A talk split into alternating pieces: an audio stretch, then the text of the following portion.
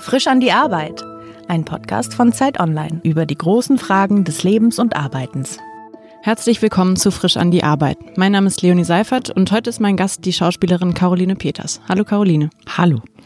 Caroline, du bist Schauspielerin des Jahres, arbeitest seit vielen Jahren am Wiener Burgtheater und bist dem deutschen Publikum sehr wahrscheinlich als Sophie Haas bekannt, der Kommissarin in der ARD-Serie Mord mit Aussicht. Ich möchte heute mit dir über deine Arbeit sprechen. Deshalb steigen wir sofort ein. Was ist für dich ein richtig guter Arbeitstag? Ein richtig guter Arbeitstag fängt, wenn ich ehrlich bin, nicht allzu früh an und hört mhm. auch relativ schnell wieder auf. Und in der Zeit dazwischen äh, ist man wie im Flug durch Sachen durchgegangen und ähm, und sie sind einem so zugefallen. Also beim Proben oder auch beim Drehen. Es gibt immer so eine Phase von so einer Produktion, wo man äh, wo man erst muss man sich das so erarbeiten, was man machen will, und dann muss man sich wahnsinnig konzentrieren und dann kommt irgendwann so eine Phase, wo das einem so aus der Hand fliegt und einfach nur so wie sich wie von alleine macht. Und das sind ähm, die besten und coolsten Arbeitstage, die ich kenne. Und man hinterher genau weiß, was man gemacht hat und dass es funktioniert hat und dass es super war und dass, dass eines nichts gekostet hat. Das ist herrlich. Und ist das dann immer in der Probenzeit oder ist auch so ein Tag, wo du auftrittst, oder drehst, ein guter Arbeitstag? Das gibt's, das gibt's in beiden Fällen. Also manchmal ist es während der Proben, manchmal ist es überhaupt erst, wenn eine Vorstellung schon draußen ist, dann ist es plötzlich am Abend und beim, beim Drehen ist es meistens bei einem längeren Projekt so in der Mitte. Am Anfang muss man die ganze Zeit so dafür arbeiten, dass man alles kennenlernt und alle Kollegen kennenlernt und das Team kennenlernt und die Rolle kennenlernt und das Kostüm versteht und alles sowas. Und dann am Ende muss man sich schon wieder äh, wahnsinnig konzentrieren, dass man nichts vergessen hat, was man am Anfang schon mal gespielt hat und die Anschlüsse im Kopf hat und die Ideen, die man hatte. Und in der Mitte gibt's dann so eine Phase, wo man eben so, so durch, äh, durchspaziert, so wie im Traum, so auf Wolken, nur so. Ach. Und was stresst dich total? Also was ist das Anstrengendste für dich an deiner Arbeit? Ich finde, das Anstrengendste ist der Kleinkram tatsächlich, der, das äh, Termine. Wie, wie koordiniert man Termine? Wie kriegt man alles unter einen Hut? Ähm, wer macht mir mal eine Steuererklärung? Das finde ich zum Beispiel einen großen Stressfaktor von Arbeit, dass äh, das Büro, dass man gleichzeitig für sich selber sein muss. Das finde ich einen enormen Stressfaktor. Und äh, wenn das komplett ausgelagert wäre und man nur das machen würde, wofür man engagiert ist, ähm, dann wäre das total easy alles. Aber das Ganze, also genau, das eine, das, das Sachliche, das Büro drumherum, das man sein muss und auch oft finde ich das Soziale total anstrengend, dass man unheimlich viel Charaktere, Situationen, äh, Machtspiele, man muss unheimlich viel immer reflektieren, austarieren, sich überlegen, wie man reagiert, spontan reagieren, lieber nicht spontan reagieren, das muss sonst ja alles, und das finde ich auch oft total anstrengend. Und Textlernen gehört nicht dazu? Nein, das ist einfach nur wahnsinnig langweilig. Es ist unglaublich faden. Es ist so wie in der Schule früher. Da fand man es ja auch irrsinnig langweilig, wenn man Gedichte auswendig lernen musste. Und das ist beim Textlernen leider ganz genauso. Es gibt ganz wenige Texte, die sich, wo es wo das Lernen Spaß macht, weil die Sprache so cool ist, so Jelinek oder sowas. Das ist schwer zu lernen, aber das macht Laune, weil man so merkt, wie musikalisch die ist und, ähm, und weil man die Textstruktur dann so ganz anders versteht auf einmal und wie die das geschrieben haben. Das ist dann irgendwie cool, diese Entdeckung zu machen. Aber der langweilige Teil bleibt bestehen, dass man es irgendwie wiederholen und sich merken muss. Und so stelle ich mir es zumindest vor, deine meisten Tage sind so, dass du irgendwann im Laufe des Tages ins Theater gehst und dann abends Vorstellung hast? Ja, also in so einer normalen Theaterphase ist das so, genau. Man hat vormittags Probe ähm, bis mittags oder bis nachmittags, dann geht man nach Hause und macht irgendwas, ähm, seinen, seinen, seinen normalen Alltag und dann hat man, geht man abends um sechs oder sieben wieder ins Theater und dann hat man Vorstellung und dann ist man irgendwann zwischen zehn und elf fertig. Und hast du so Rituale, damit du da ähm, gut durchkommst? Früher mehr. Also am Anfang meiner Berufslaufbahn hatte ich das mehr, so, so, so dass man zum Beispiel habe ich immer nachmittags geschlafen, das mache ich überhaupt nicht mehr. Oder ähm, äh, eine Zeit lang hatte ich, ich musste vor jeder Vorstellung unbedingt einen Cola Light trinken, sonst geht's gar nicht. Und das habe ich mir Gott sei Dank auch wieder abgewöhnen können. Ähm, und eher ist das Ritual dann zum Beispiel von der Vorstellung, dass man dann immer denselben Ablauf hat, wann man in die Maske geht, ähm, wann man welches Kostümteil anzieht, wann der Soundcheck ist, wenn es einen gibt und und dass man diesen, äh, wann man mit welchen Kollegen redet und wo, ob man die im Treppenhaus trifft, in der Kantine oder in der Garderobe, ähm, das sind alles dann so so Sachen, die einen so einstimmen, dass man so ein bisschen äh, wie heißt das nochmal, und ewig grüßt das Murmeltier, dass man so ein bisschen ab dem Moment, wo man ins Theater reinkommt, alles genauso jedes Mal gleich macht, weil man ja nachher die Vorstellung im besten Falle auch irgendwie gleich wiederherstellt. Ah, darüber habe ich noch nie nachgedacht. Das macht Sinn. Ja, das ist irgendwie so, es passt sich dem dann ganz gut an, wenn man dann von vornherein schon und jede Vorstellung hat einen anderen Vorlauf und dann kommt man dadurch schon irgendwie da so rein und dann muss man nicht so hart an der äh, Umstellung arbeiten. Dann gleitet man da so rüber durch so kleine Vorgänge, die, die sich, die, die eben ident sind. Also selbst wann man auf Toilette geht und, und, ähm, und auf welche, die linke oder die rechte, so ein Quatsch. Und das braucht man jetzt aber nicht mehr, weil du es einfach so oft schon gemacht hast das wird weniger irgendwie, ja, vielleicht weil ich es so oft gemacht habe oder weil die Stücke im Moment anders sind. Das hat auch, glaube ich, immer damit zu tun, was für ein Stück man spielt, was das für ein Text ist. Ähm, mir fällt's viel, also mir, mir macht's viel mehr Spaß, Gegenwartsliteratur zu spielen und die spiele ich im Moment hauptsächlich und dadurch äh, bin ich irgendwie entspannter, weil mir das ähm, weil mir das einfach viel näher liegt. Also weil ich irgendwie viel mehr weiß, wo ich mir das hernehmen will. Und das, ähm, da, aber, aber dieses, dass man immer den gleichen Weg macht, das ist schon trotzdem so. Das habe ich trotzdem. Und sag mal, wie routiniert fühlst du dich in deiner Arbeit? Nicht so, so wahnsinnig. Also ich, nee, routiniert irgendwie nicht. Also nicht im Sinne von, dass es jetzt so oft wiederholt und geprobt, dass es eh alles stocklangweilig ist. Also dafür wechselt sich das zu sehr ab immer wieder und eher so in so einem positiven Sinne erfahren. Also dass ich so das Gefühl habe, ich habe jetzt wirklich schon echt viele Sachen erlebt und ähm, und ich habe jetzt auch zum ersten Mal seit zwei drei Jahren dauernd mit Leuten zu tun, die jünger sind als ich. Das gab's früher nicht.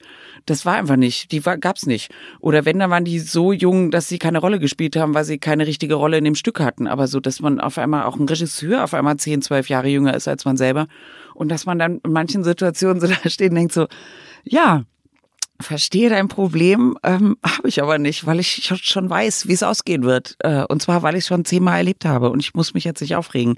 Und sowas finde ich wahnsinnig ähm, angenehm. Also das empfinde ich nicht als routiniert und mich langweilend, sondern ich finde es entspannend. Ich war früher sehr viel aufgeregter über alles. Was wolltest du als Kind werden? Ähm, als kleines Kind äh, ähm, war ich äh, großer Fan von ähm, Lukas, dem Lokomotivführer, und da wollte ich unbedingt Lukas, der Lokomotivführer werden, ähm, bis meine Mutter mir erklärt hat, dass das wohl nicht passieren wird, weil es ja solche Lokomotiven auch gar nicht mehr gibt. Ähm, und dann habe ich äh, relativ bald damit angefangen, mir vorzustellen, dass ich Schauspielerin werden möchte. Und was hattest du für Hoffnung an diesen Beruf? Was dachtest du, was das ist? Keine Ahnung, gute Frage, ich weiß es nicht. Ich habe halt immer, meine Eltern sind so viel ins Theater gegangen und wir sind immer mitgegangen und ich fand es immer grauenvoll vorher und habe mich wahnsinnig angestellt. Und wenn ich dann da war, fand ich es absolut fantastisch und ich konnte irgendwie nicht weggucken und ich fand es total faszinierend, dass die da stehen und reden und unten hören alle zu und diese ganze Spannung, die im Raum liegt, das fand ich einfach total äh, cool. Und dachte, ich will unbedingt auf diese andere Seite da drüben. Ich will nicht hier bleiben, wo wir alle sitzen. Aber, aber was ich mir da wirklich von versprochen habe, ich weiß es wirklich nicht. Du hast dich ja dann an zwölf Schauspielschulen beworben. Nein, an sieben. An sieben. Ja. Dann steht das irgendwo in der Presse falsch. Das kann gut sein. ähm, an sieben. Was, was lief falsch? Ah, naja, es gibt einfach wahnsinnig viele Bewerber. Ne? Es gibt irgendwie, da sind dann an jeder Schule bewerben sich zwischen 500 und 1000 Leute. Davon sind mindestens zwei Drittel Mädchen und es wird nur ein Drittel Mädchen aufgenommen. Damit geht's schon mal los irgendwie so. Das ist schon ziemlich schwierig. Also ich finde es generell irgendwie schwierig, da überhaupt reinzukommen und ich fand es eher erstaunlich, dass ich es überhaupt irgendwann geschafft habe. Irgendwie. Und ähm, und hatte auch schon Ach, du Plan warst nicht B völlig fertig. Tasche. Doch, ich fand das schon wahnsinnig frustrierend. Man möchte ja nicht äh, abgelehnt werden, auf gar keinen Fall. Aber ich habe dann auch also dann gibt's ja so Leute, die man triffst ja immer wieder dieselben Leute und dann machen das manche Leute drei, vier Jahre lang, dass sie da auf Tour gehen. Und das hatte ich mir dann so angeguckt und habe irgendwie gedacht, wenn das jetzt in dem einen Jahr, ein Jahr gebe ich mir jetzt, äh, wo man alle Prüfungen eben, die sind ja auch so gestaffelt. Das geht so von September bis Mai, kannst du durchgehend immer irgendwo eine Prüfung machen. Und dann habe ich gedacht, jetzt machst du die eine Saison mit. Und wenn das nichts ist, dann ist es halt nichts, weil ich auch so ein bisschen vorher äh, nicht so selbstbewusst war und auch so ein bisschen so gedacht habe, in, äh, in meiner Familie haben alle ein ganz normales ähm, geisteswissenschaftliches Studium. Ähm, äh, das vielleicht auch das Richtige für mich. Aber wenn ich äh, dann den Rest meines Lebens denke, hättest du dich mal getraut, die Aufnahmeprüfung zu machen, dann würde ich wahrscheinlich verrückt werden. Und dann habe ich immer gedacht, lieber machst du jetzt diese Prüfung und wenn du abgelehnt wirst, dann ist das halt so, dann ärgerst du dich kurz, aber du musst nie wieder in deinem Leben drüber nachdenken. Und dann ähm, hatte ich mir schon Plan B zurechtgelegt und auch schon sehr weit vorangetrieben und hatte schon einen Studienplatz äh, und eine Wohnung hier in Berlin, äh, wollte ich dann studieren und so. Und dann ähm, bin ich dann doch noch genommen worden. In Saarbrücken. In Saarbrücken, genau. Und da bist du dann direkt hingezogen. Und während der Schule, glaube ich, oder direkt danach hast du dann auch schon an der Schaubühne hier in Berlin angefangen zu arbeiten? Ja, genau. Das war im letzten Studienjahr also einem sehr wichtigen Theater. Hattest du dann zu der Zeit Selbstbewusstsein oder was, wie warst du da? Also ich glaube, ich hatte drauf? ungeheures Selbstbewusstsein in dem einen Moment, der wichtig war, nämlich bei dem Vorsprechen an der Schaubühne. Da hatte ich irgendwie da habe ich irgendwie gedacht, so das ist jetzt, das ist jetzt deine Chance, aus Saarbrücken äh, endlich nach Berlin zu kommen, weil ich immer unbedingt nach Berlin wollte. Und da hatte ich total Chutzpe auf einmal. Da habe ich irgendwie echt gedacht, so jetzt, das kann mir jetzt keiner nehmen. Das muss jetzt irgendwie cool sein. Und ähm, und ich war vorher vier Wochen lang mit meinem besten Freund aus der Schauspielschule so auf Vorsprechtour gewesen, bei allen Vorsprechen, die wir so bekommen haben. Und wir haben da immer so Zweier-Szenen gespielt.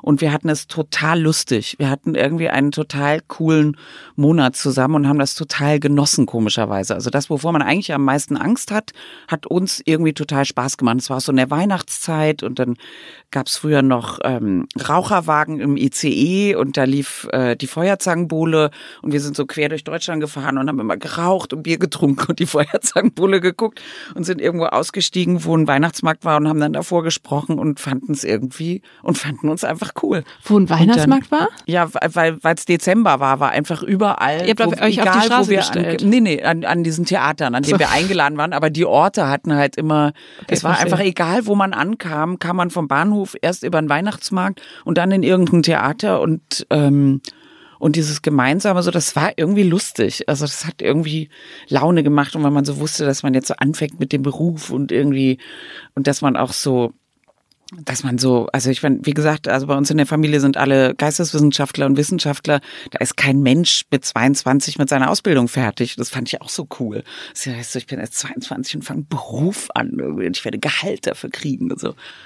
Und da, deswegen glaube ich, hat das dann geklappt, weil ich in dem Moment und danach war das auch, äh, war der, der kurze Höhenflug auch bald verflogen, Warum? aber ähm, ja, das hält ja dann nicht so lange an. Dann, dann musst du ja dich an so einem Theater irgendwie behaupten. Das war dann sehr viel härter, als ich mir das vorher vorgestellt hatte. Aber der, der Weg dahin war irgendwie, das war ein cooler Moment. Und mit dem Gehalt, das du dann da bekommen hast, konntest du auch schon leben. Also du brauchst es nicht In weiter Unterstützung. Berlin, Mitte der 90er Jahre konnte man davon leben. Ich weiß nicht, wie das heutzutage bei Anfängergagen ist.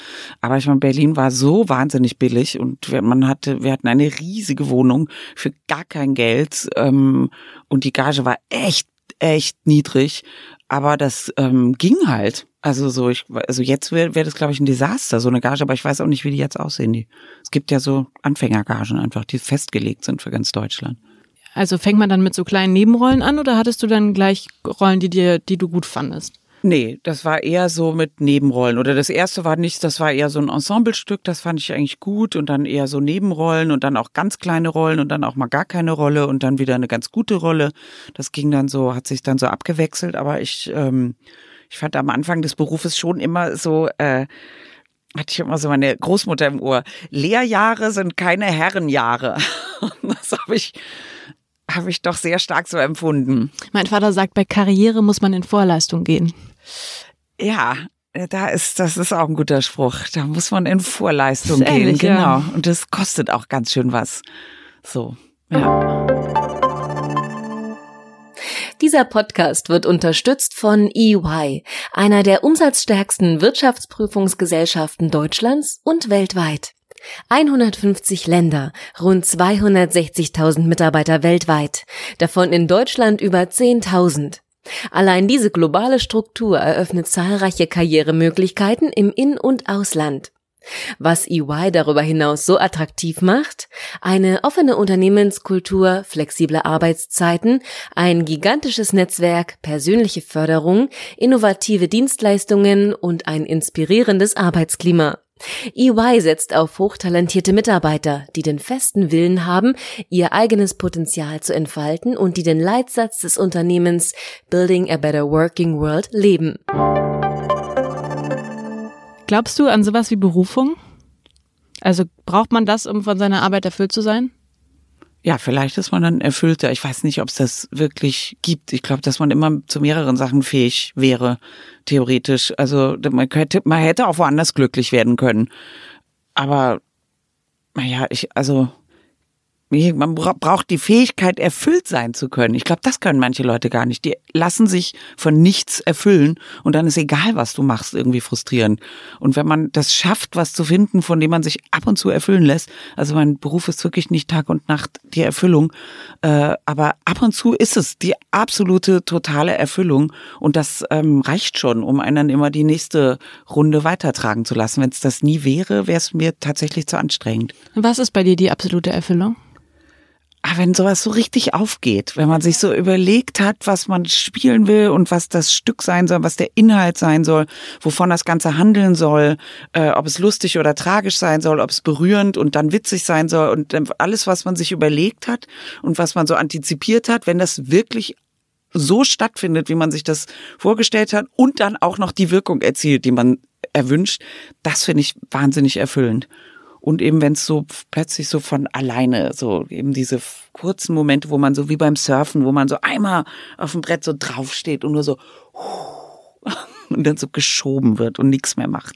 Und die Wirkung ist Quote, Publikum, was ist die Wirkung? Nee, die Wirkung ist wirklich oft, was man so meint, was man erzählen will. Also zum Beispiel bei, äh, bei der Fernsehserie hat mich das total ähm, erfüllt, diese Art von Humor herzustellen, von dem eigentlich so Redakteure oder so im ersten Moment sagen, das ist überhaupt nicht witzig oder das ist nicht genug oder dass ähm, die Leute verstehen nicht, dass das ein Witz sein soll oder so und dass man aber selber so dr dran glaubt, dass man sagt, nee, das ist genau die Art von Humor, die ich selber auch sehen will. Ähm, und, und das setzen wir jetzt, das müssen wir jetzt irgendwie hinkriegen, dass sich das so übersetzen lässt oder äh, überträgt. Und das, ähm, Sowas ist dann total befriedigend. Oder dass man irgendwie sagt, dass es in der in der Szene muss es total berührend werden, das muss äh, den Leuten fast die Tränen in die Augen treiben und im nächsten Moment was passieren, worüber jeder lacht. Und das, und wenn man das dann wirklich schafft und das dann mehrere Abende hintereinander wirklich so ist und das Publikum wirklich das so mitmacht, das ist total befriedigend. Äh, du hast gerade die Serie angesprochen. Also da geht's wieder um Mord mit Aussicht, was ja bis heute dauernd ausgestrahlt wird. Ne? Ja. Dabei läuft es längst nicht und ich sehe es immer, immer in den Mediatheken eigentlich. Ja, es läuft einfach immer irgendwo.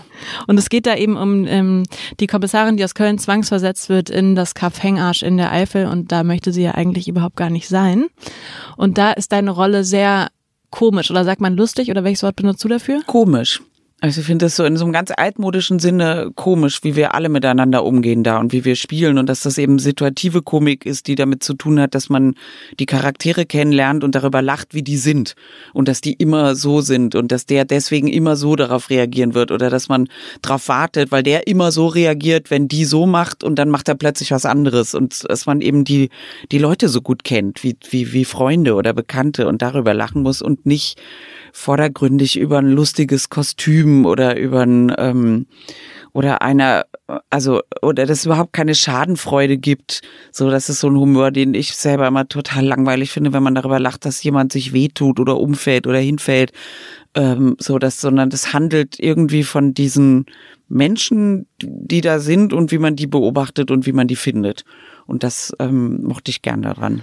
Und bei deinen beiden Kinofilmen, die gerade gelaufen sind oder jetzt anlaufen, und zwar einmal der Vorname und der neue Film, womit haben wir das verdient, indem du eine Mutter spielst, deren Tochter zum Islam plötzlich konvertiert.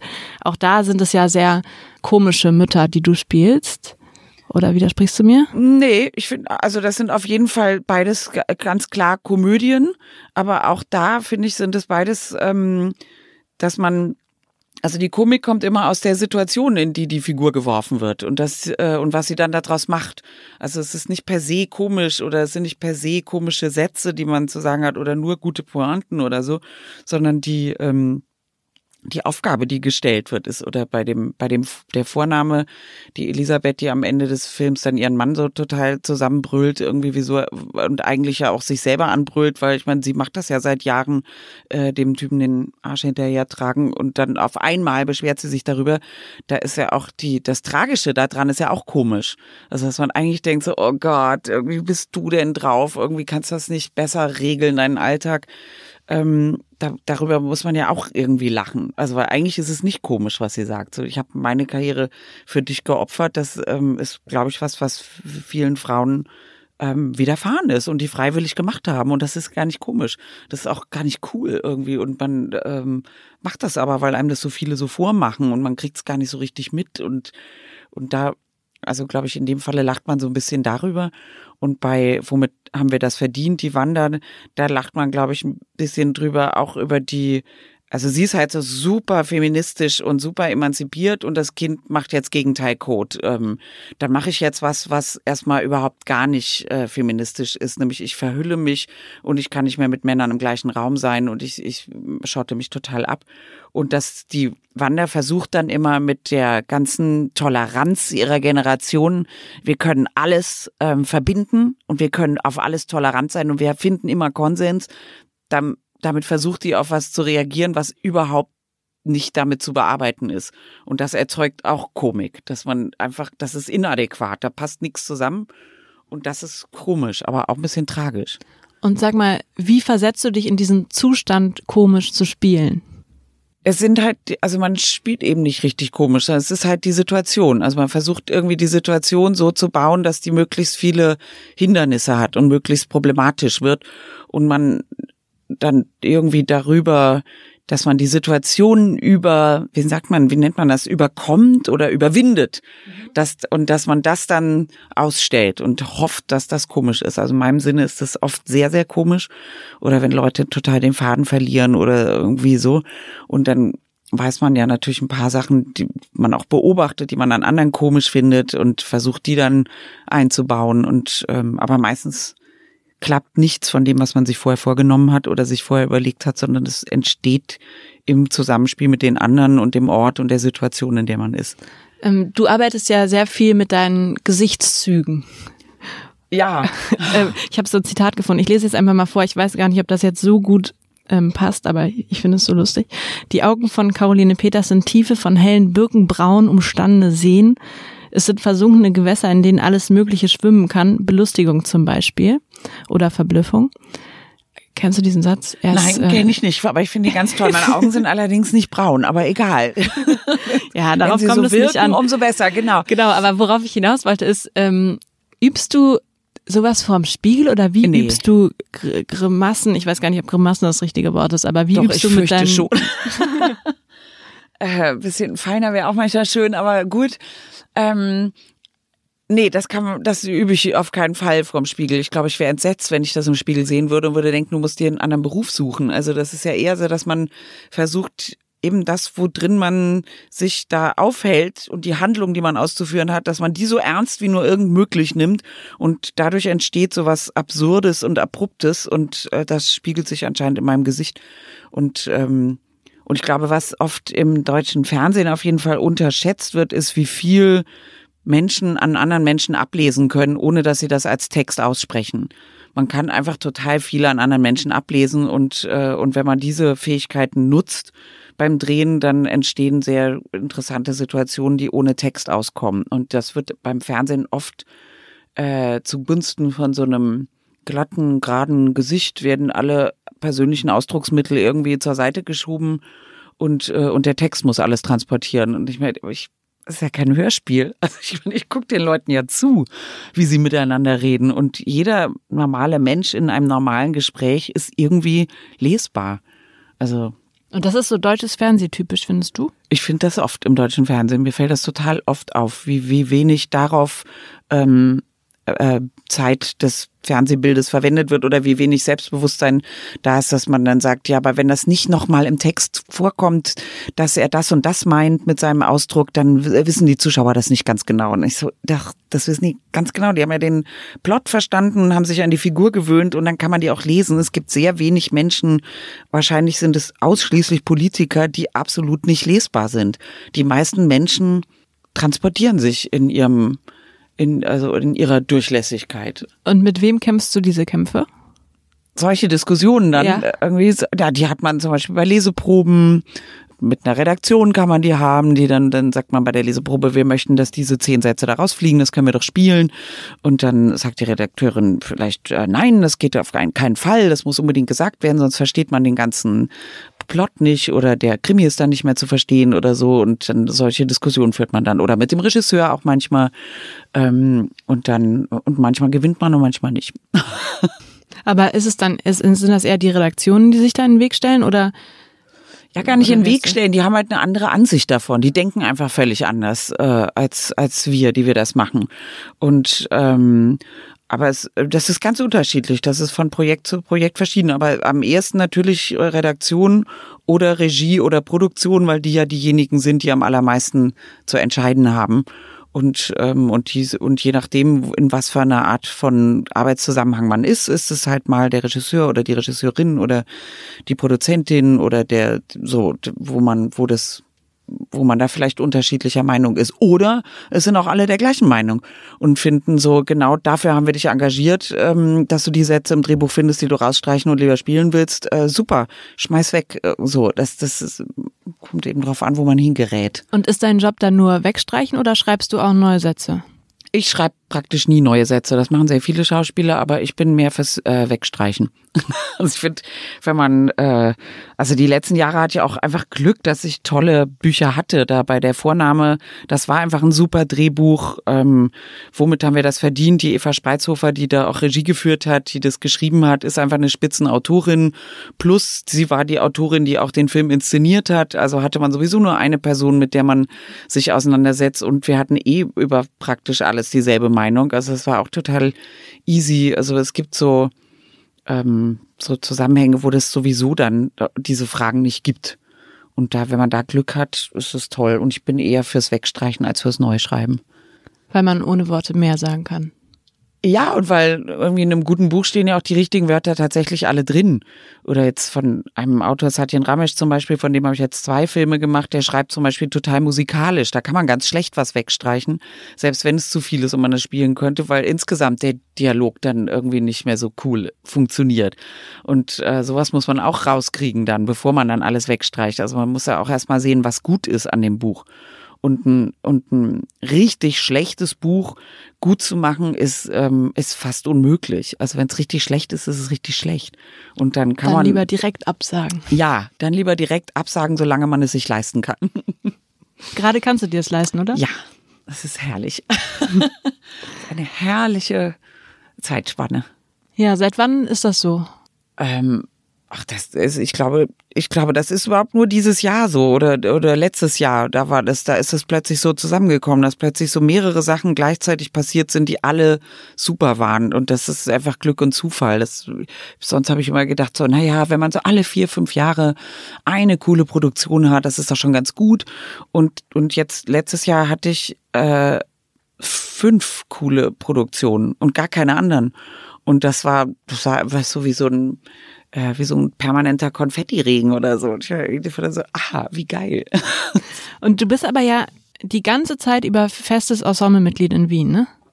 Ja und nein. Also da, da ging es immer hin und her. Ich, hab, ich spiele da jetzt schon seit äh, 14 Jahren regelmäßig, aber ich war auch zwischendurch ganz weg da und dann nur mal für ein Stück da und so. Also das, das pendelt sich immer so äh, da bin ich immer hin und her gegangen, rein und raus sozusagen. Ah, okay. Weil ich dachte, wenn man da ist, dann muss man sich gar keine Sorgen machen, weil man bis ans Lebensende angestellt ist. Nein, das gibt's alles nicht mehr. Diese Privilegien sind leider alle abgeschafft. Äh, früher gab's das, ähm, dass man, wenn man nach, ich glaube, ab fünf, wenn man 15 Jahre durchgehend im Vertrag war, ab da ist man für lebenslänglich da. Ähm, das gibt's leider nicht mehr. Aber in dem Ensemble sind, glaube ich, 120 Äh, gewesen. Menschen? Das ist jetzt alles genau, weil Ah. sich das alles verändert hat. Äh, und ähm, da, jetzt gehen natürlich immer mehr und jetzt gibt's auch Leute, die in Pension gehen und dann nicht mehr als Ensemblemitglied geführt werden. Ähm, und jetzt sind wir, glaube ich, im Augenblick ähm, 68. Also das ist schon sehr stark reduziert. Immer noch. Ist immer noch immer noch ziemlich viele Ja, Menschen. genau. Aber das heißt, es gibt einen Renteneintritt, wenn man an der Burg ist und es ist nicht mehr so, dass man bis zum Lebensende durchbezahlt wird. Oder war das nie so? Ist einfach meine Vorstellung Das, falsch. das war nie so. Da man wird dann schon äh, irgendwann, es ist, sind ja, es sind ja, es ist ja gesetzliches Geld, äh, wie, wie so, wie wenn man Staats, äh, wie sagt man das, ein Staatsangestellter ist. Und da gibt's natürlich ein Rentenalter und dann kannst du aber trotzdem da weiter dann giltst du trotzdem weiter als Ensemblemitglied und es kann auch sein, dass du ab und zu mal eine Rolle angeboten kriegst, die du noch spielst. Aber du, du, du kriegst, ähm, du kriegst, glaube ich, eine Rente. Also ja. Und fühlst du dich jetzt sicher in deinem Beruf? Also hast du keine Angst mehr vor Unsicherheit oder vor dem, dass äh, davor, dass da nichts mehr kommt? Doch, die habe ich immer. Also ich glaube, die hat auch jeder Schauspieler immer, weil das alles immer so von Glück und Zufall abhängig ist und wer was schreibt und was gerade in ist und was cool ist und was gut läuft und es wechselt alles so schnell und ähm, deswegen, also ich kann mich eigentlich immer nur an dem erfreuen, was gerade da ist. Wenn das toll ist, ist das super und äh, und was kommt, da denke ich eigentlich immer zu in permanenter Not dran. Also es macht, äh, es ist für dich ein unwohles Gefühl. Ja, also mir wäre es sehr viel wohler, wenn es, äh, keine Ahnung, das Grundeinkommen für alle gäbe oder, äh, oder ich ein reicher Erbin wäre und das irgendwie so rein auf meinem Geschmack beruht, ob ich arbeite oder nicht. Das wäre wär mir viel lieber, als, äh, als das Gefühl zu haben, ich, ähm, ich muss auch da von leben und da drin bleiben. Und wenn es rein nach deinem Geschmack ginge, dann würdest du sehr viel weniger arbeiten? Ja. Dann würde ich, also wenn es so läuft wie jetzt eben das vergangene Jahr, wo so viele tolle Sachen waren, dann würde sowas würde, wenn mir wieder hintereinander lauter gute Sachen angeboten werden, dann würde ich trotzdem viel arbeiten. Aber ähm, aber ich könnte mir genauso gut vorstellen, äh, zwischendurch auch wirklich, äh, also wenn man kein Geld verdienen müsste, wenn man in so einer Welt leben würde, wo das gar nicht existieren würde, dann würde ich auch locker mal ein Jahr Pause machen oder zwei und was ganz anderes machen. Also wenn es diese Ebene nicht gäbe. Ich würde ganz sicher immer darauf zurückkommen wollen, auch unbedingt. Aber ich würde auch zwischendurch denken, so und jetzt ähm, Zeit für die Weltreise oder jetzt äh, Zeit für den Gartenbau oder ich weiß nicht was. Also schon damit man sich weiterentwickelt und nicht so ein, äh, damit man nicht wie heißt denn das, wenn einer so, wenn man nur so von seiner eigenen Sache so konsumiert ist und, und gar nichts darüber hinaus kann, das, das, ähm, das ist nicht gut. Und das wär, da könnte man mehr machen, wenn man nicht, äh, wenn man nicht Geld verdienen müsste damit. Und eine Sache machst du ja jetzt. Also du hast einen Postkartenladen in Wien eröffnet. Ja. Also hauptsächlich mein Partner, ähm, aber ich habe das auch, ähm, wir haben das zusammen eröffnet und er hat jetzt die Hauptarbeit damit. Äh, und da, ähm, das war sehr befriedigend tatsächlich, was ganz anderes zu machen, ähm, auch wenn ich im Augenblick noch die schlechteste Geschäftsfrau der Welt bin.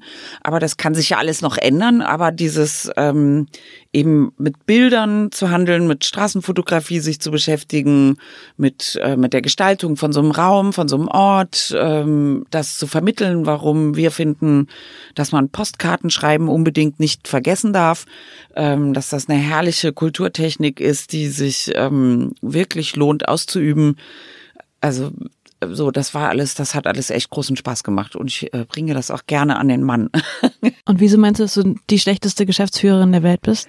Ich, also ich finde das alles sehr, ich habe jetzt ein tolles Buch gelesen, äh, Business for Bohemians, ähm, wo man so äh, er- erklärt bekommt, wenn man so zu den Leuten gehört, die Angst haben vor Excel-Listen und vor äh, Steuererklärungen und Zahlen und, und so, ähm, wie man die überwinden kann. Und dann dachte ich, ah ja, stimmt, so die, die habe ich. Und das ähm, Büro ist nicht so meine Welt. Und das sowas muss man ja dann auch plötzlich lernen und so äh, überschlagen. Wie viele Postkarten wird man wohl verkaufen und wie viele bestellt man und lauter so einen so einen handfesten, sachlichen Kram, mit dem ich mich sonst nie beschäftige. Und das äh, finde ich ehrlich gesagt auch ganz wohltuend. Hm, aber vielleicht lernst du damit auch was für dein anderes Büro. Ja, das wäre, es wäre sehr hilfreich in meinem Leben. Ähm, ich wollte noch einmal zu dem Thema Humor zurückkommen. Und zwar wird Frauen ja häufig Humor abgesprochen. Von wem? Ja, von Männern meistens, oder? Also ich in welchen Situationen erlebst du das? Also ich hatte so ein, äh, ich hatte einmal einen tollen Satz geschrieben bekommen von einem Autor, ähm, da sagt, äh, da macht eine Frau einen Witz zu ihrem besten Freund, der gerade im Begriff ist zu heiraten, und dann sagt er zu ihr, du weißt schon, äh, Männer mögen keine Frauen, die witziger sind als sie. Und dann sagt sie, ähm, ah, ich dachte, der Satz hört auf bei Männer mögen keine Frauen. Und dann lachen sie beide so darüber. Und das eben dachte ich aber, da ist eigentlich total viel dran, dass das, dass es viele Männer gibt, die über Witz und Humor flirten und wenn die Frau das auch macht, dann fühlen die sich unwohl. Dann wissen die irgendwie nicht, ähm, welche Rolle sie jetzt spielen sollen oder oder das ist denen zu forscht oder irgendwie es hat irgendwie irgendwas mit Flirten zu tun. Und, ähm, und ich finde es total schade, wenn das jemand denkt. Und ich finde es auch völlig absurd. Also ich finde es so wie so genauso absurd wie Frauen können nicht einparken oder so. Ich finde es einfach so richtigen, totalen Quatsch, dem, den, den irgendwelche Leute sagen, um um uns in unsere Schranken zu weisen, damit sie mehr Platz haben. Also was, was anderes kann ich mir dazu nicht erklären, weil es gibt keinerlei, also es stimmt eben einfach nicht. Aber du arbeitest ja auch viel mit Humor. Ist es was, was du in deinem Berufsleben zu hören bekommst? Oder ist, beschränkt es sich auf solche privaten Situationen? Also so direkt hat das noch niemand zu mir gesagt, aber ähm, aber ich habe schon immer wieder auch ähm, von von von Fachleuten sozusagen wir sagen lassen müssen, dass das, was ich da spiele, bei Mord mit Aussicht ja die einzige nicht komische Rolle ist in der Serie und solche Sachen habe ich mir schon anhören müssen oder ähm, oder in Interviews, dass man dann so gefragt wird. Ähm, wie kommt es eigentlich, dass es Frauen so schwer fällt, komisch zu sein? Wird man dann so gefragt. Ah, freundlich. Und dann denkt man so, ähm, wie, was? Irgendwie haben sie das Piane Mädel und Christoph Maria Herbst auch gerade gefragt. Wie kommt es eigentlich, dass es ihnen so schwer fällt, komisch zu sein? Also was ist denn das für eine Frage? Also sowas muss man, sowas passiert schon. Und ich finde das, ähm, ich versuche da immer mit Humor drauf zu antworten, aber es gelingt mir zunehmend weniger, weil ich eigentlich inzwischen denke, wieso sagt man nicht einfach, äh, bitte behalten Sie Ihre Unverschämtheiten für sich? Aber das macht man natürlich nicht, weil man eine gute Gesprächssituation kreieren will. Auch das schon wieder. Ja, auch absurd. Ah, ja, genau. Ich habe eine Antwort von dir, glaube ich, gesehen, und zwar beim Deutschen Schauspielpreis hast du doch die Rede gehalten auf den die beste Rolle für einen komödiantischen. Genau, komische Rolle für einen männlichen Schauspieler. Genau, genau, und da in der Rede hast du alles umgedreht, ne? Ja. Und hast den Männern den Humor abgesprochen. Genau, und habe gesagt, dass es toll ist, dass Männer jetzt mal, äh, dass sie jetzt, äh, dass, also dass jetzt Produzenten sich darauf geeinigt haben, dass man jetzt auch mal einem Mann eine Hauptrolle in der Komödie gibt. Das beweist doch, äh, dass ein Durchbruch möglich ist und so. Und ich habe es einfach so umgedreht, was Leute so reden. Oder auch, dass ähm, Männer in Zukunft, äh, also dass wir alle zusammen dafür kämpfen werden, dass Männer in Zukunft so viel verdienen wie wir. So, das fand ich wahnsinnig komisch, aber es gab auch sehr viele Männer, die das überhaupt nicht komisch fanden. Ja, ich wollte dich gerade fragen, wie die Reaktion war, weil man sah dann so bei der Kamera so einen Schwenk ins Publikum und so Herren, die halt so nicht so ausgelassen lachen nee. dazu, was ja auch das Ziel war. Dann nicht so wahnsinnig komisch. Ähm, aber es fanden auch sehr viele wahnsinnig komisch, Männer wie Frauen. Also das war schon, äh, war so Geschmackssache, glaube ich. Ähm, aber ich fand es wahnsinnig komisch. da ich so, ach, das mit dem Geld, das hat mir am meisten Spaß gemacht. So mit gesagt, der gleichen so, Bezahlung, ja. Ja, wir werden dafür sorgen, dass Männer irgendwann endlich genauso viel verdienen wie wir, Klammer auf, nämlich sehr viel weniger als bisher, Jungs. Irgendwie macht euch drauf gefasst. Mhm.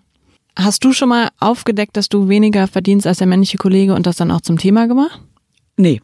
Aber ich nicht, weil man natürlich ja immer da sehr wenig drüber redet. Äh, ich habe es bei einer Produktion im Nachhinein erfahren und äh, habe das nicht mehr weiter zur Rede gebracht, weil es ja schon passiert war und der Vertrag auch äh, äh schon A unterschrieben und B schon abgegolten.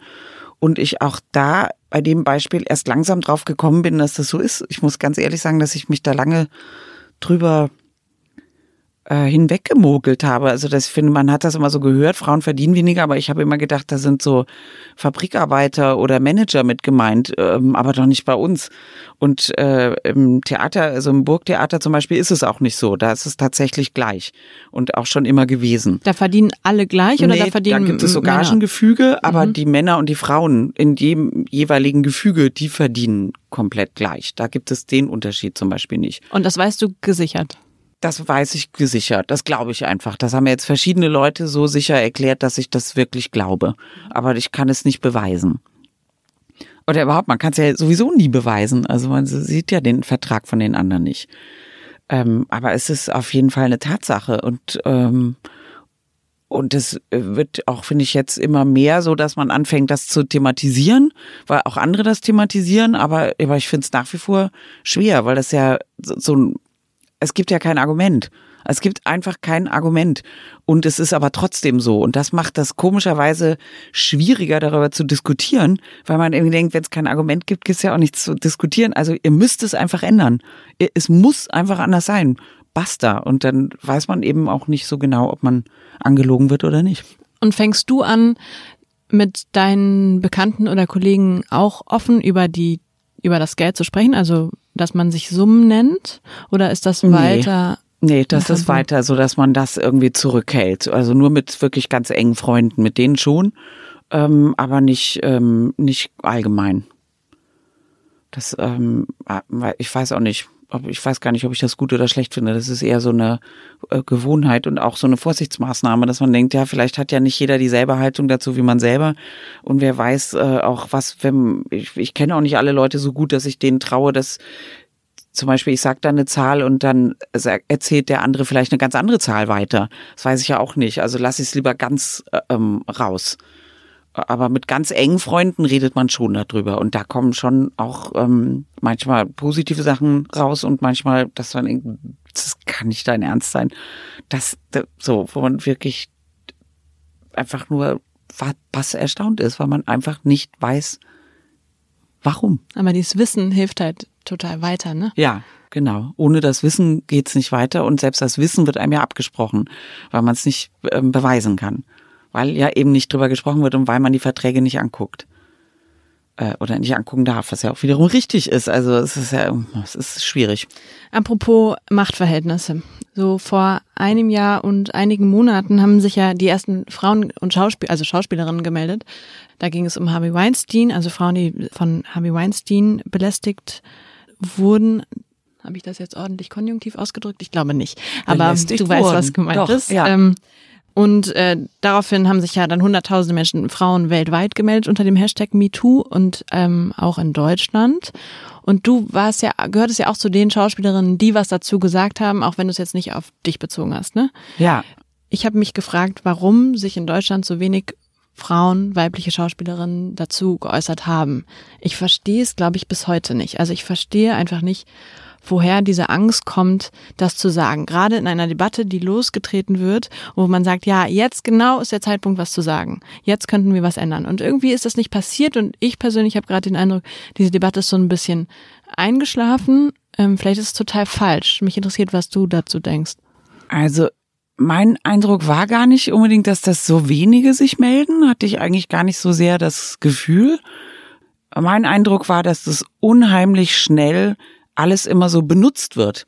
Also dass immer, äh, dass das sofort wieder gebraucht wird von irgendwem, um irgendwen anders loszuwerden oder so. Und dass immer die die Geschichte der Frauen an sich überhaupt nicht also das Erlebnis der Frauen an sich eigentlich nie das Thema ist, sondern immer nur, wir wollen saftige Details und, ähm, und laut klingende Namen. Äh, mehr interessiert uns nicht an der Berichterstattung, was ich eine total fatale äh, Berichterstattung finde. Das finde ich einfach vollkommen falsch. Wenn, dann müsste es ja darum gehen, zu überlegen, was das mit diesen Frauen gemacht hat und wie das deren Leben beeinflusst hat. Ähm, und dann finde ich, dass man sich unheimlich schnell in Deutschland so immer so gegenseitig ans Bein pinkelt und gleichzeitig auch so denkt, na ja, also so Typen wie Harvey Weinstein, jemand, der so mächtig ist wie Harvey Weinstein, den gibt's bei uns eigentlich gar nicht so richtig. Äh, und ist es nicht eigentlich viel schlimmer dann, wenn die gar nicht so mächtig sind und das trotzdem machen können? Oder machen die das dann doch gar nicht so viel? Also so, das blieb dann auch so ein bisschen unklar, aber ich fand es vor allen Dingen medial nicht besprechbar. Ich fand wirklich, dass das zu, dass das nur, dass man überhaupt nicht differenziert nachdenken und sprechen konnte, ähm, eine ganze Zeit lang und mir eben aufgefallen ist, dass das äh, direkte Gespräch, also wenn man direkt mit Produzenten und Agenten und äh, Fotografen und Schauspielern und Regisseuren untereinander redet, dass das viel interessanter war, das Gespräch. Und da ist in meinem Alltag wahnsinnig viel passiert. Also das, da wird wirklich wahnsinnig viel drüber geredet bei Proben, beim Drehen, in allen möglichen Situationen, bei irgendwelchen Partys oder sonst was. Und ähm, und alle erzählen sich gegenseitig Geschichten, wo ich immer denke so, wow, das hätte mir vor drei Jahren niemals irgendjemand erzählt, niemals. Nie, nie, nie im Leben. Und ich kriege das jetzt erzählt, obwohl ich die Person nicht besonders gut kenne und kann es weiter erzählen und umgekehrt und weiß das jetzt über die oder die Person. Und das, äh, das finde ich richtig neu und das finde ich richtig, richtig gut. Und ich finde das viel ähm, im Moment noch viel wertvoller als die öffentliche Diskussion, die ich als so ein ganz extremes, also die ich als einen zu extremen Wind empfinde, der alles, was man wirklich erlebt, ähm, auslöscht.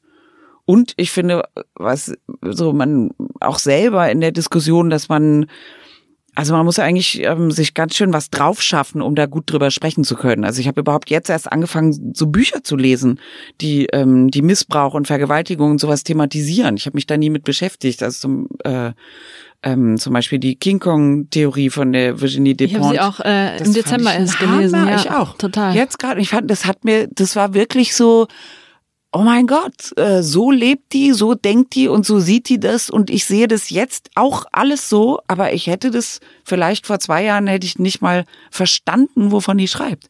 Und ich fand das ähm, auch super, das zu lesen, um anders argumentieren zu können und nicht immer nur aus dem heraus, was man selber erlebt hat oder nicht. Und und ich habe tatsächlich in der Richtung nichts erlebt, was mich irgendwie also ich habe einfach da keine großen Erlebnisse zu verzeichnen. Und trotzdem kenne ich doch 100 Millionen kleine, bescheuerte Situationen des Alltags, wo ich jetzt, wo ich drauf gucke, merke, da werde ich gedisst und diskriminiert, weil ich eine Frau bin. Aus keinem anderen Grund. Und ich habe das ganz lange nicht mal gemerkt. Und, ähm, und da das, das zu lernen und dann darüber auch nachzudenken und zu reflektieren und nicht immer das immer nur daran messen zu müssen, wie schlimm ist der Grad der Vergewaltigung. Da kann man nicht dauernd drüber reden. Die einen haben das erlebt und die anderen haben was ganz, ganz, ganz anderes, viel undramatischeres erlebt und trotzdem werden die auch gedisst und diskriminiert und es muss auch äh, geändert werden. Aber es ist eben nicht besprechbar in dem Sinne. Hm. Aber wenn ihr untereinander da alle miteinander drüber sprecht, meinst du, dass das reicht, damit sich was ändert?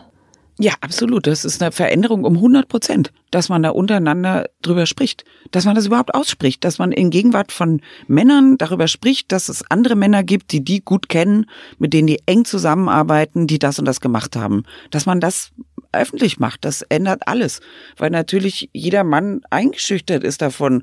Und die einen, die nie solche Übertretungen machen, sind sowieso frustriert, weil sie, ähm, weil sie irgendwie denken, jetzt fühle ich mich noch eingeschüchterter oder eingeschränkter auf einmal und jetzt weiß ich gar nicht mehr, wie ich mit Frauen umgehen soll, wo man auch denkt, Entschuldigung, wieso weißt du nicht, wie du mit Frauen umgehen sollst? Du sollst ihn nicht in den Schritt fassen und das hast du bisher auch nicht getan. Wo könnte jetzt dein Problem sein oder wodurch könntest du dich eingeschränkt fühlen oder so? Aber ähm, ähm, ich finde, das ändert alles, dass, dass man das unter vier Augen, unter sechs Augen, acht Augen oder zehn Augen plötzlich ausspricht. Und das finde ich auch viel mächtiger, als das in der Zeitung zu lesen, weil das äh, face to face ist und das ist viel beklemmender und auch beeindruckender, als, ähm, als so eine Story über irgendwen zu hören. Kommen viele junge Schauspielerinnen auf dich zu und fragen um Hilfe? Nee, gar nicht. Im Gegenteil. Ich glaube, dass die eher uns angucken und denken, was habt ihr denn da jahrelang mit euch machen lassen? Habt ihr noch alle Tassen im Schrank? Äh, so glaube ich eher. Und, äh, und, und ältere Schauspielerinnen, also die jetzt wieder so 20, 30 Jahre älter sind als ich, sind eher so, worüber regt ihr euch denn auf? Habt ihr noch alle Tassen im Schrank? Das soll jetzt schlimm sein? Darüber soll ich mich jetzt jeden Tag aufregen und damit meine Zeit verschwenden? Also ich habe eher, empfinde ich meine Generation als so genau dazwischen. So die einen, die irgendwie sagen, du musst alles wegstecken und die anderen sagen, ich denk nicht dran, ich steck gar nichts weg. Und wir sind so, mm, ja, naja, mm, och, so. Das ähm, finde ich jetzt interessant in beide Richtungen im Moment. Und merkst du dir selber an, dass du schneller ähm, konterst, wenn dir irgendwas plötzlich blöd kommt? Nee, ich merke überhaupt erst, dass ich überhaupt lernen muss zu kontern. Ich bin noch gar nicht auf die Idee gekommen vorher, äh, dass das überhaupt eine Möglichkeit ist. Also, ähm, und ich meine jetzt kleinen Sexismus, ich meine jetzt keine dramatischen Situationen, da kontert man natürlich. Ich meine jetzt nur kleinen, langweiligen Scheiß-Sexismus, der rechts und links passiert. Dass man überhaupt auf die Idee kommt, dass man sich da was zurechtlegen kann und da die ganze Zeit kontern kann, das habe ich mir vorher noch nie überlegt. Äh, was ich ähm, keinen beruhigenden Gedanken über mich selbst finde, aber, ähm, aber irgendwie auch finde, ah ja, das, man ist eben auch irgendwie Kind seiner Zeit und macht das, was die meisten machen in solchen Dingen vielleicht. Vielleicht auch nicht, vielleicht versuche ich mich noch rauszureden, aber ähm, aber äh, ich, also, aber das finde ich sowieso im Moment, dass man an, an ganz vielen Fragen so merkt, äh, meine Generation ist komplett auf Freiheit, alles wird immer freier und alles wird immer leichter und besser erzogen, gepolt und hat das auch erlebt. Also mit meinem Abitur ist die Mauer gefallen und es ist alles nur immer größer geworden. Alles, alles ist immer nur größer und besser geworden. Ähm, und, äh, und jetzt auf einmal ist es nicht mehr so. Und auf einmal ähm, guckt man sich so die Feministinnen aus den 70er Jahren an und denkt so, ah ja stimmt, die haben um das alles total gekämpft. Und ich habe das bisher völlig ähm, als normal angesehen. Das war aber zehn Jahre vorher noch nicht normal. Und jetzt fängt es an, wieder nicht normal zu sein. Und jetzt, ähm, und jetzt muss aber in meiner Generation richtig gelernt werden, die Klappe aufzumachen und so, weil das bei uns nicht so notwendig war bisher, weil einfach sehr viele Dinge sehr gut funktioniert haben, die vielleicht nicht mehr so funktionieren. Und bist du gut darin, das zu lernen? Ähm, nee, ich finde, ich bin relativ langsam darin. ich finde, man kann, äh, da kann man besser äh, sein als ich, auf jeden Fall. Und ich äh, finde es irgendwie cool, das äh, langsam zu lernen, so auszuteilen und ähm, oder das oder Witze zu machen selber oder irgendwie so sexistische Witze einfach umzudrehen und so und ich finde es aber richtig schwer also das ist nichts was mir zufliegt und sag mal eine Frage die ich mir bei dieser ganzen MeToo Debatte auch gestellt habe ähm, äh, bei der MeToo-Debatte in der Filmbranche. Ähm, da kamen ja ganz viele Geschichten ans Licht, die an, an einem Set passiert sind. An diesen Sets waren aber ja auch, also bei dem Filmdreh, häufig Männer. Also Männer, die jetzt gar nicht in dieser Situation involviert waren, also nicht als Täter, sondern die halt da mitgespielt haben. Niemand hat sich gemeldet. Kein einziger Mann hat dazu in der Öffentlichkeit Stellung bezogen. Und jetzt sagst du, ja, es gibt halt eine Paralleldiskussion, die viel größer ist, und zwar innerhalb der Branche, eben nicht in der Öffentlichkeit. Wird das denn da besprochen oder ist das auch kein Thema? Doch, da wird da auch viel drüber gesprochen. Also, ähm, also und ich meine nicht, dass die größer ist, die die ähm, die private Diskussion. Ich will nur sagen, dass die existiert und dass die ähm, unter Umständen einfacher zu gestalten ist als die öffentliche Diskussion. Ähm, aber da wird auch viel drüber gesprochen. Wer sich wie verhalten hat äh, oder eben nicht verhalten hat, warum sind überhaupt äh, Strukturen so lange Zeit so extrem autoritär gewesen in so künstlerischen Prozessen, dass es überhaupt dazu kommen kann, dass so viele andere drumherum stehen und das miterleben und zu viel Angst haben, sich dazu zu äußern. Ähm, wie kann man das generell abbauen, so, ein, ähm, so eine Atmosphäre, ähm, wie, wie, wie durchbricht man das, ähm, wie ist das einfach nur oldschool oder ist das, ähm, ist das einfach verhinderbar ähm, und muss aber immer aktiv verhindert werden, weil jeder dazu neigt, so zu sein oder so. Also da, da wird schon viel drüber geredet. Und ich meine, warum Männer das nicht öffentlich machen, ist auch, ja, weiß ich auch nicht. Vielleicht haben die auch, also das, da gibt es bestimmt Möglichkeiten, mehr öffentlich zu machen, als es gemacht wird. Aber ich finde das auch wahnsinnig schwierig, das öffentlich zu machen, weil ich eben finde, dass da die, ähm, dass alle Standpunkte, die öffentlich vertreten werden, sofort so zugespitzt werden, dass sie kein Standpunkt mehr sind, sondern nur eine Keule und nur eine Hammermeinung. Und es geht nur das totale Extrem. Und mit dem totalen Extrem in der Diskussion kommt man meiner Meinung nach nie irgendwo hin. Das totale Extrem ist, ja, das braucht man, um eine Revolution zu machen, wenn alle Köpfe rollen sollen und alle müssen sterben. Aber wenn man eigentlich denkt, ah, eigentlich ist es ja ganz gut, aber wir machen es jetzt eigentlich noch viel besser, dann, dann ist es nicht so wichtig, so super extrem alles zu sehen. Und, ähm, und da habe ich eher zu geneigt bisher, zu denken, ich finde es ich finde es besser, differenziert über die Sachen nachzudenken. Ob das der richtige Standpunkt ist, weiß ich wirklich nicht. Aber auf jeden Fall einer, der mir persönlich sehr viel mehr liegt. So. Mhm. Dann können wir vielleicht gleich, wenn das Mikro aus, noch mal ein bisschen weiterreden. Und ich danke dir jetzt sehr für das Gespräch. Das war Caroline Peters. Vielen Dank. Dankeschön. Tschüss. Tschüss. Frisch an die Arbeit, ein Podcast von Zeit Online. Konzipiert und moderiert von Leonie Seifert und Daniel Erck. Produziert von Maria Lorenz, poolartists.de.